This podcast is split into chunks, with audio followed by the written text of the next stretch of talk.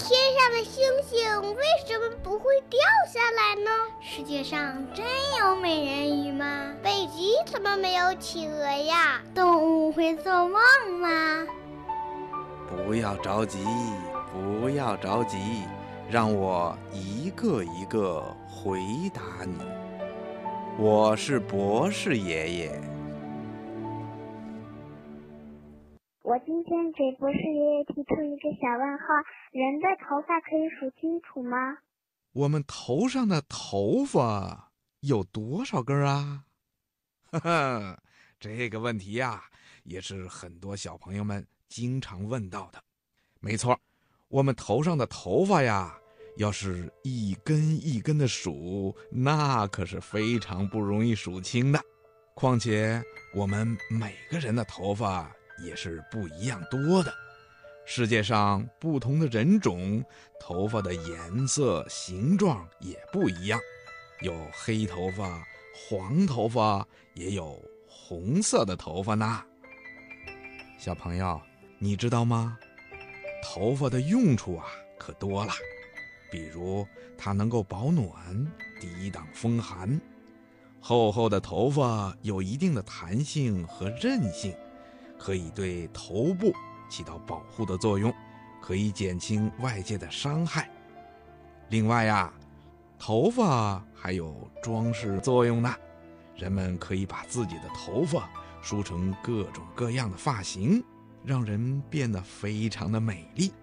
比如，女孩子喜欢把自己的头发扎成马尾辫儿，男孩子呢喜欢留着短短的齐刷刷的小平头。多美呀！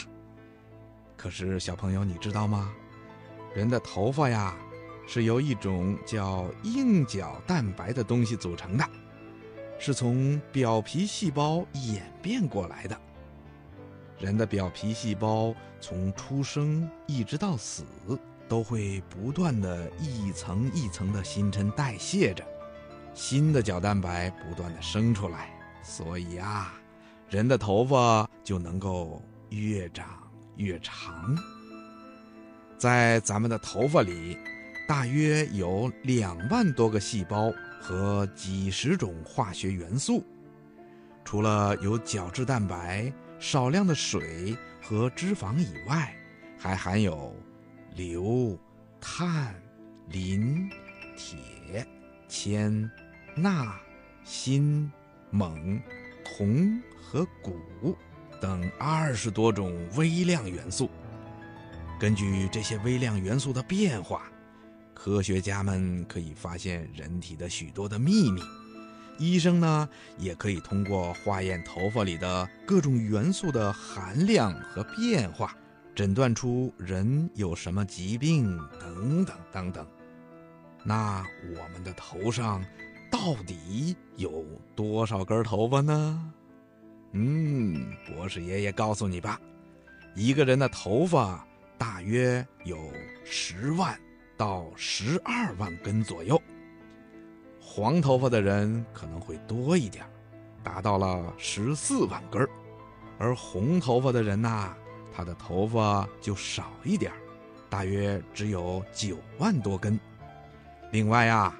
年轻人和老年人比起来，头发也会有很大的差别。